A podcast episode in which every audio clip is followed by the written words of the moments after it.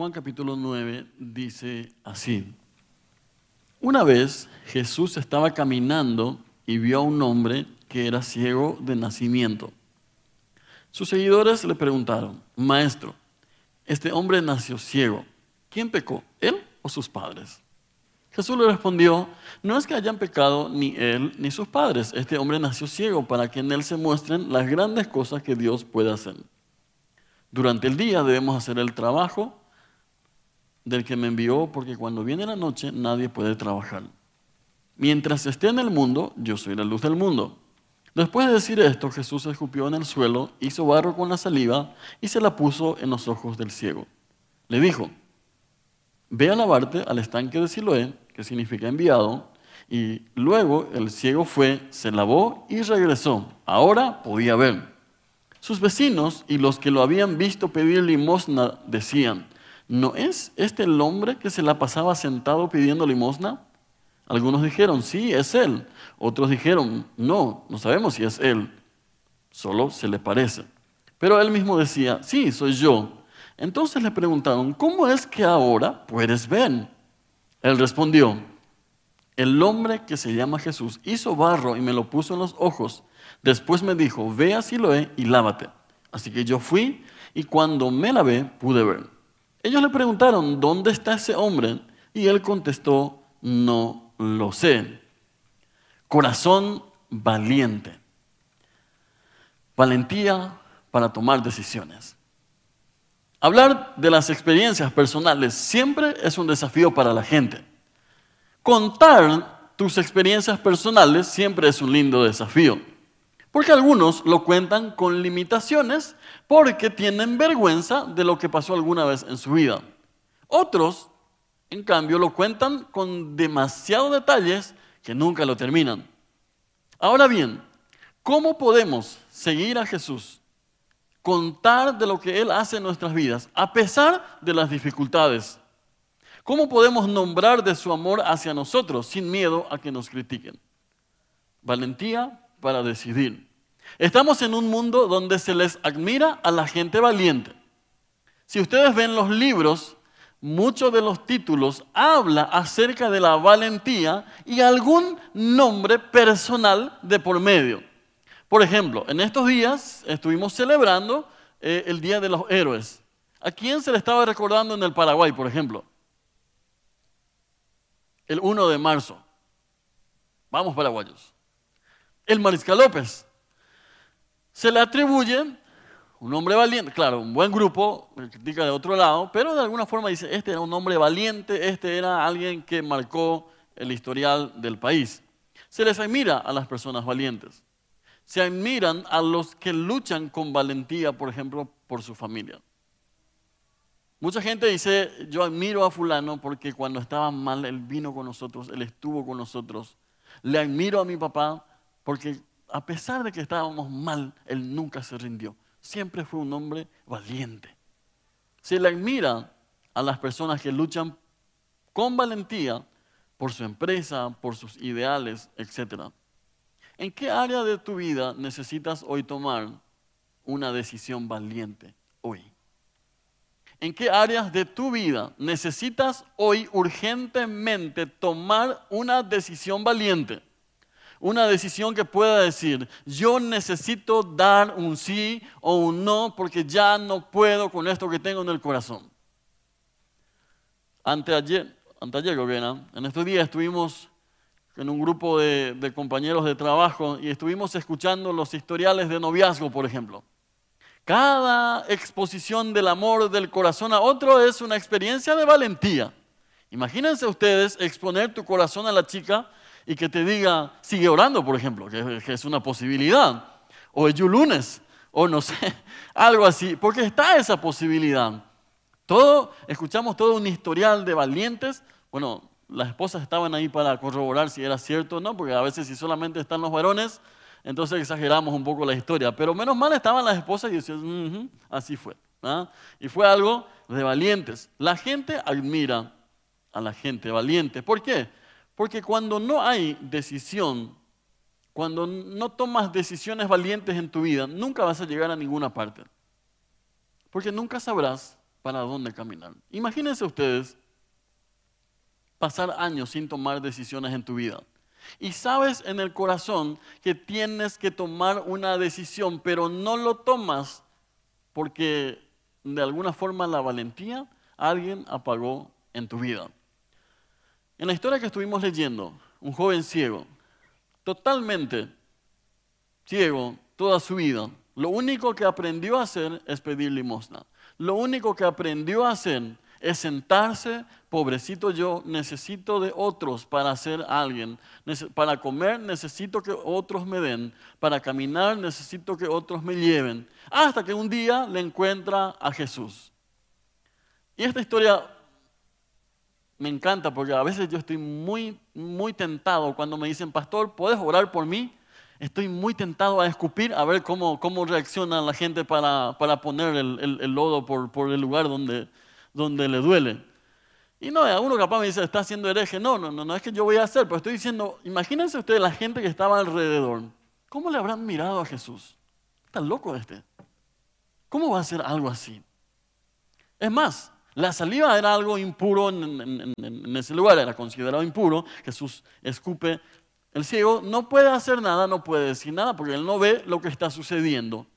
Es un espectador simplemente de oídas de todo lo que está sucediendo.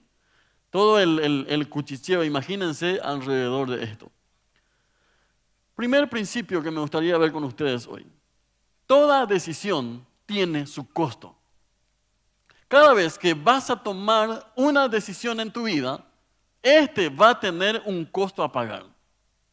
Algunos dicen, bueno, yo voy a tomar una decisión y no va a pasar nada. No, no pasa nada si no tomas la decisión. Es más, a veces pasan cosas que no nos gustan, pero porque no tomamos una decisión. Y de alguna forma nuestro corazón permanece inerte, inactivo, porque no nos atrevemos a tomar decisiones. El joven que estuvo ciego durante toda su vida tuvo un encuentro con Jesús. Estaba frente a Jesús y lo único que podría hacer era uno que escuchaba lo que sucedía o lo que estaban hablando a su alrededor. De repente siente que algo le ponen en su ojo. Toda decisión tiene su costo. Imagínense ustedes, alguien le pone y te dice, es su saliva. ¿Cómo vas a reaccionar? No, va. Hoy en día con todo el, COVID, ¿verdad? todo el, alcohol, ¿te vas a bañar en alcohol si alguien te dice así hoy? ¿O no? Por el simple hecho de que hablamos a dos metros de distancia, algunos se ponen tipo casi máscara de, no sé, algunos yo creo que después del COVID tienen que trabajar con abejas. Algunos tienen casi esa protección de, de, de abejas, todos lados, todo cerrado así, ¿verdad? Y aún así hoy en día tienen miedo. Entonces, de repente le dice, mira, ¿sabes qué? Alguien te está poniendo lodo hizo con saliva. Él escuchó, siente que algo le ponen en su ojo. Alguien decide tocar su frente. Y si o si alguien habrá exagerado la historia. Imagínate, en vez de darte una limosna, te está faltando el respeto. ¿Cómo va a ser algo así? Y él está escuchando. Imagínense ustedes, nosotros que vemos y aún así nos cuesta a veces cuando la gente hace algo loco. Imagínense ustedes, él solamente puede pensar a través de lo que él está escuchando. Y sí o sí la gente te va a exagerar cuando cuentan alguna historia. ¿O no es así? Por ejemplo, pregunta nomás acá en el país, ¿quién es el club más ganador? Y vamos a discutirnos todos los días porque cada club exagera con sus historias. Exageramos todos. Bueno, excepto... nada no, no, no, vamos acá. si no se ponen nerviosos y, y nos bloquean en las redes después. De repente alguien le dice, ¿sabes qué? Algo pusieron en tu ojo. Y no dirías, por ejemplo, que es una saliva celestial. No vas a decir, che, campeón, te pusieron una saliva celestial. Por supuesto que no. Pero él escucha, entonces viene una orden. Ve y lávate en tal estanque. No solamente era una falta de respeto ya, sino que se atreve a darle una orden. Y acá viene nuestro principio. Toda decisión tiene su costo. ¿Quieres tomar una decisión? ¿Quieres, ¿Quieres ir en pos de la bendición? Hay un costo que pagar. Para él era empezar a obedecer a este que ni le conocía, que ni sabía nada de él y de repente es como que una falta de respeto, pero entonces le dice, ve a tal lugar, lávate en ese lugar y vas a... Tomar una decisión siempre cuesta. A veces la gente como que espera algo mágico de una buena vez y que termine todo. Pero toda decisión tiene su costo. Por ejemplo, ¿quieres levantar una empresa? No te va a ser gratis, vas a tener que pagar las consecuencias. ¿Quieres un buen matrimonio? Vas a tener que pagar las consecuencias. ¿Quieres un buen noviazgo? Vas a tener que pagar las consecuencias. El costo. Hildor, ¿cuántos kilómetros te llevas de, cuando eras novio? La moto. 30 kilómetros. En la moto, en la, en la oscuridad, en el chaco, lo que sea, el amor. ¿sí?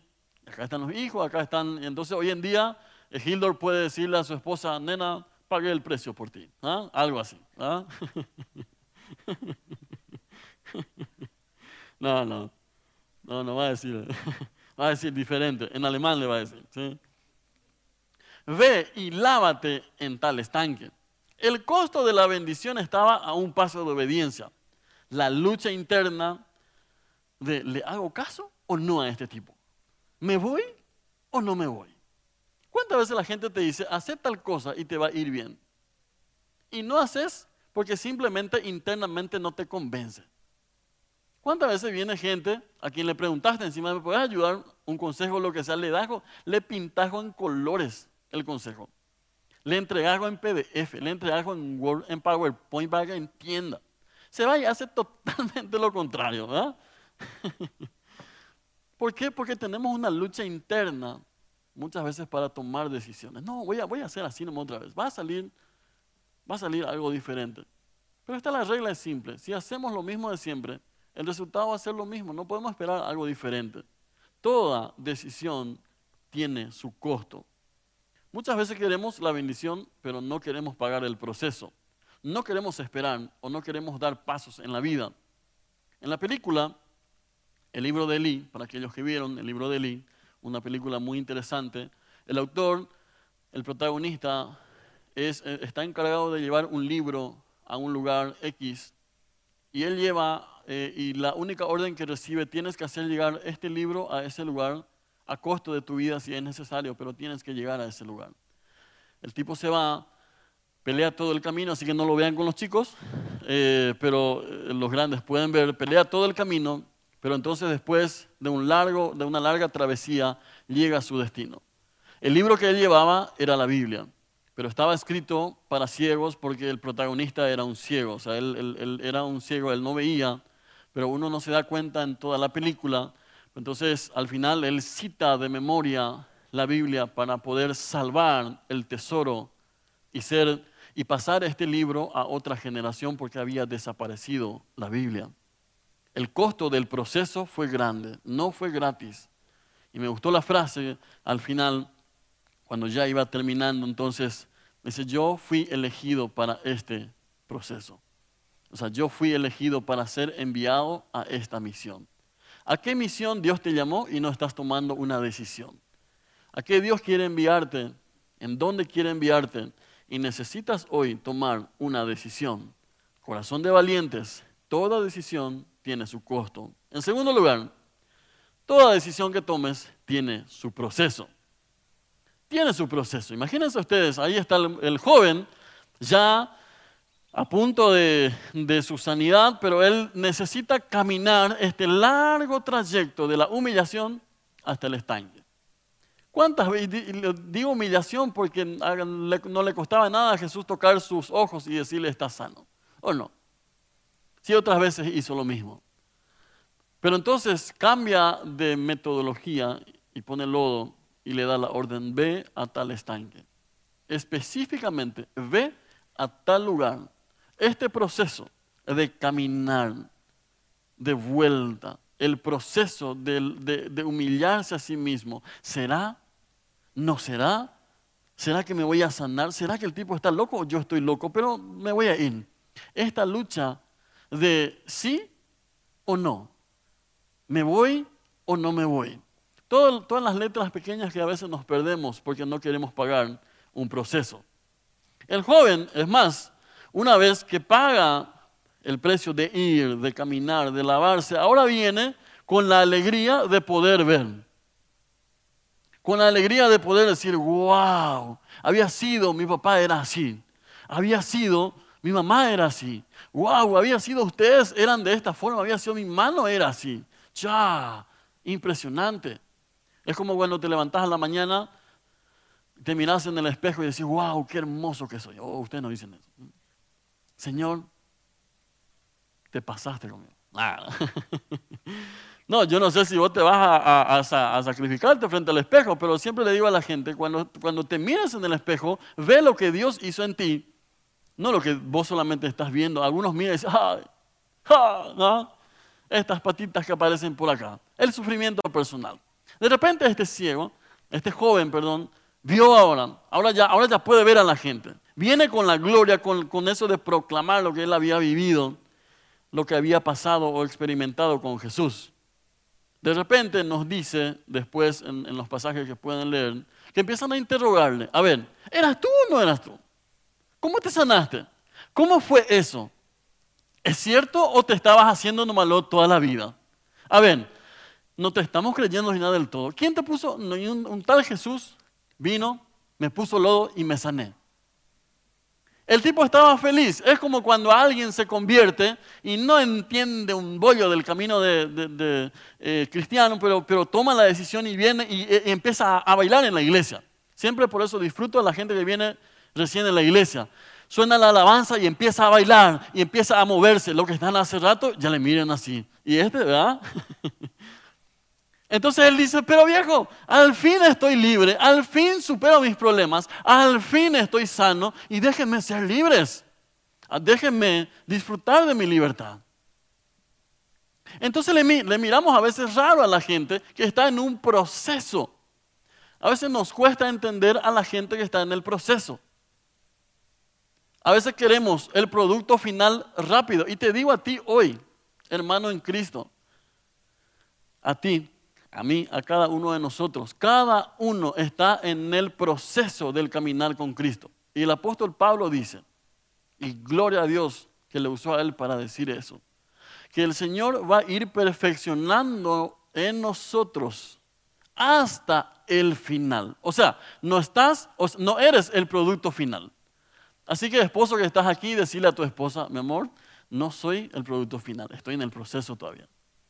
Y puedes decirle a tu esposa, nena, Tranquila nomás, estoy en el proceso también. Toda decisión tiene un proceso a pagar. El joven estaba sano, feliz de la vida. Imagínense con todo esto. Y aparece la persecución para él. Es más, le preguntan en los versículos posteriores, a ver, ¿cómo te sanaste? Y me sané porque me puso esto, me fui allá, me lavé, ahora puedo ver. ¡Qué felicidad! No, dice, no, vamos a ver si es cierto. Le preguntan a los padres, a ver, ¿es cierto que él era ciego? Dice, sí. Entonces los padres se lavan la mano y dicen, bueno, él es, ya es suficientemente grande, así que él va a responder por él mismo. Dice, porque tenían miedo de los líderes religiosos que no entendían en ese momento. Imagínense al fin poder ver y lo próximo que pierdes es tu posición social. Porque dice versículo después, le echaron del templo porque él proclamó a Jesús. El tipo que le sanó, la persona que estaba ahí enfrente que le sanó, que le dio al fin para poder ver, ahora le echan por eso. Imagínense ustedes ir llegando a su casa feliz, conocí a Jesús. Muchos de nuestros hermanos pasan por persecución por proclamar a Jesús. Sea agradecido si no está siendo perseguido por creer en Jesús. A veces creemos que lo que nosotros tenemos en el país es algo normal a nivel mundial y no es así. En muchos países están siendo perseguidos por el simple hecho de nombrar a Jesús en su vida. Y estuvimos escuchando al pastor eh, Kate el, domingo pasado. Toda decisión tiene un proceso. Dice, fue echado del templo y como que le, le dijeron, ya no eres bienvenido en este lugar. ¿Quién planeó estas experiencias para él? Los que deberían de cuidarle le estaban echando de casa. Las decisiones que tomamos tienen su proceso de formación para nosotros. ¡Wow! dice el joven. Quien sea el que me sanó, ni idea, pero sé que Dios no escucha a los pecadores. Y les remató a los demás. Dice, yo no sé quién fue, ni de qué se trata, pero yo lo único que yo sé, uno que estaba ciego, pero Dios no escucha a los pecadores y ahora estoy sano. Y le echan. Y se va de ahí. Además de la bendición, la sanación y expulsión que sufrió, estaba desarrollando su fe al máximo. ¿Cuántos de ustedes, por el simple hecho de que le miraron mal en la iglesia, dicen, hm, ya no vengo en este lugar, no me quieren acá? ¿Cuántos de ustedes se fueron a un puerto y porque no les recibieron como ustedes eran la expectativa, tenían esa expectativa, dicen, no sé si esto es de Dios, ya no vuelvo acá? Hoy en día estamos en una generación de sensibles le retas un chiquitito, el pastor está muy duro. Le desafías un poco, no están muy duros en esta iglesia. Y yo digo siempre, imagínense si tenían un discipulado con Jesús. Dice, ¿no te pareces a Jesús? Yo digo, no, me falta muchísimo. Él decía generación de víboras. y cosas así. Estoy lejos, estamos lejos de Él. Pero estamos en una generación de sensible. Imagínense, este joven estaba en el proceso de desarrollar su fe expulsado, sacado de su casa, de su comodidad, por el simple hecho de confesar a Jesús. El pastor y escritor Rick Warren dijo en su libro Una vida con propósito lo siguiente. Las historias personales también son más fáciles de relatar que los principios. Siempre, dice, a las personas les gusta oírlas, captan nuestra atención y las recordamos por más tiempo. Compartir historias personales construye un puente relacional que Jesús puede cruzar, de tu corazón al de los otros. Al comienzo de tu carrera, al comienzo cuando empezamos a caminar con Jesús, muchos no te van a creer, otros no te tomarán en serio, pero sigue el proceso. No te detengas. Si has tomado la decisión de comprometerte con Jesús este año, no te detengas. Aquellos que abrieron su grupo hogareño, su puerto, no te detengas. Si un día viene uno, si otro día no viene, si, si estás en un ministerio, no te detengas porque uno o dos días no te funcionó. Tomar una decisión siempre tiene un proceso. O que te lo digan aquellos que tienen hijos. No de la noche a la mañana crecieron nuestros hijos. Están siempre en un proceso siempre están creciendo, siempre nos sorprende cada día con su crecimiento. Así también cada uno de nosotros. Toda decisión tiene su proceso. En tercer lugar, toda decisión tiene su bendición. Corazón valiente, buscamos la decisión. Un día estaba por entrar en un lugar, estaba en la fila, una fila muy interesante, estábamos mucha gente. Y estaba expectante de poder entrar en ese lugar. Estábamos hablando, estábamos toda la euforia de vamos a entrar, vamos a disfrutar este tiempo, qué bueno, etcétera, etcétera. Estábamos mucha gente.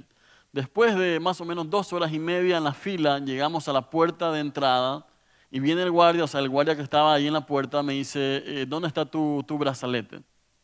Y no tengo. Mucha gente no lo tenía. ¿Dónde está tu carnet? Y menos, no tengo tampoco. ¿Y qué es lo que tenés entonces? Y tengo acá el, ticket de confirmación. Y dice, no, no es suficiente, no vas a poder entrar. Y mucha gente entrando, entrando y, nos ataja a unos cuantos. Entre esos yo estaba, habíamos esperado mucho y estábamos ahí. Entonces, decidir entre pecar bien en la puerta o pecar en el auto. Entonces dije, voy a salir de acá, pues no le voy a decir alguna palabra buena. No me, no me salía ningún adjetivo bueno en ese momento. Entonces decido retirarme y, me voy al auto. Y me siento en el auto y digo, Señor, o te los llevas o te los mando. no, eh, porque no me salía una, bendición muy positiva en ese momento. Pero entonces eh, arranco el auto y digo, bueno, voy a comprar acá un helado mientras que pienso a ver qué hago. Tomo un helado, arranco el auto y me voy. Cuando, estábamos a, cuando estaba, perdón, a tres cuadras más o menos del lugar, viene una voz en el corazón y dice, el reino de los cielos es para los violentos y solamente los violentos lo arrebatan. Y dije, bueno, Señor, está bien, eso dice en tu palabra, pero yo no entré allá.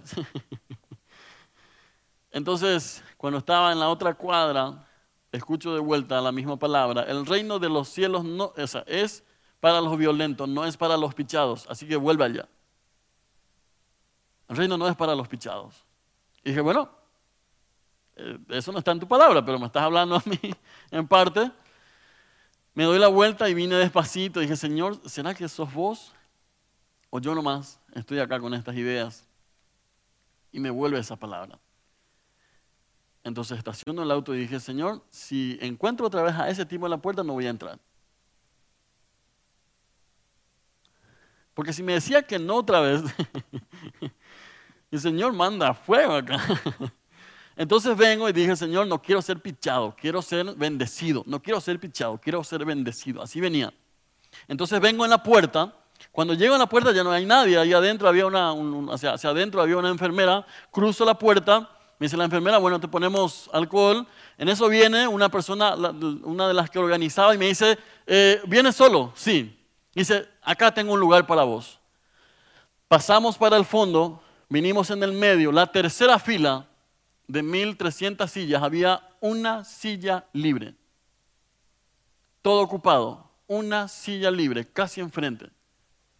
Y cuando llego enfrente, entonces de vuelta en el corazón, ¿dónde te ibas a ir si yo tengo algo para vos? No seas pichado. ¿Quieres ser bendecido? No seas pichado. ¡Wow! Toda decisión tiene su bendición. Toda decisión trae una bendición si estamos en el lugar correcto. Decide hoy por Jesús. Él promete caminar a tu lado, aunque a veces te toque pasar por lodo, aunque a veces tenga que ponerte lodo en tus ojos para ver la realidad que te rodea. Decide hoy por Jesús. Él prometió estar a tu lado, aunque a veces no le entiendas. Es preferible que el lodo provenga de Jesús que del mundo. ¿O no? Es preferible decir, tengo este lodo en mi vida porque Jesús me pegó, que decir, tengo este lodo porque vengo del mundo. Amén, ¿verdad? Uno dice, bueno, ¿de qué está hablando este? Muchas veces nos metemos en el lodo del mundo también, gratis. Decide hoy por Jesús. Caminar con Jesús. ¿Qué vas a decidir hoy? Camina por tu sanidad hasta el estanque de su presencia. Lleva a tu familia hasta la persona de Jesús y Él va a cambiar tu entorno. Él se va a encargar de tu entorno hoy. Capaz hoy te estás preguntando al Señor, ¿por qué Señor? ¿Por qué a mí? ¿Por qué a mí Señor? No te entiendo. La respuesta de Dios es la misma, para que la obra de Dios sea evidente en tu vida. Capaz algunas situaciones hoy no entiendes de lo que estás pasando. Y capaz muchas veces le preguntaste a Dios, Señor, no te entiendo nada. Y capaz le preguntas el por qué. Yo creo que la respuesta de Dios es la misma hoy. Para que la obra de Dios se hiciera evidente en tu vida. Lo que hoy no estás entendiendo, Dios lo usará para grandes cosas. Para manifestar su gloria en tu vida, en tu familia y en tu entorno para que puedas decir el día de mañana, yo no sé cómo pasó, pero Jesús entró en mi vida y Él fue cambiando todo alrededor mío. Aleluya, alabado sea el Señor. Toda decisión tiene su bendición. Toda decisión tiene su costo y toda decisión tiene su proceso.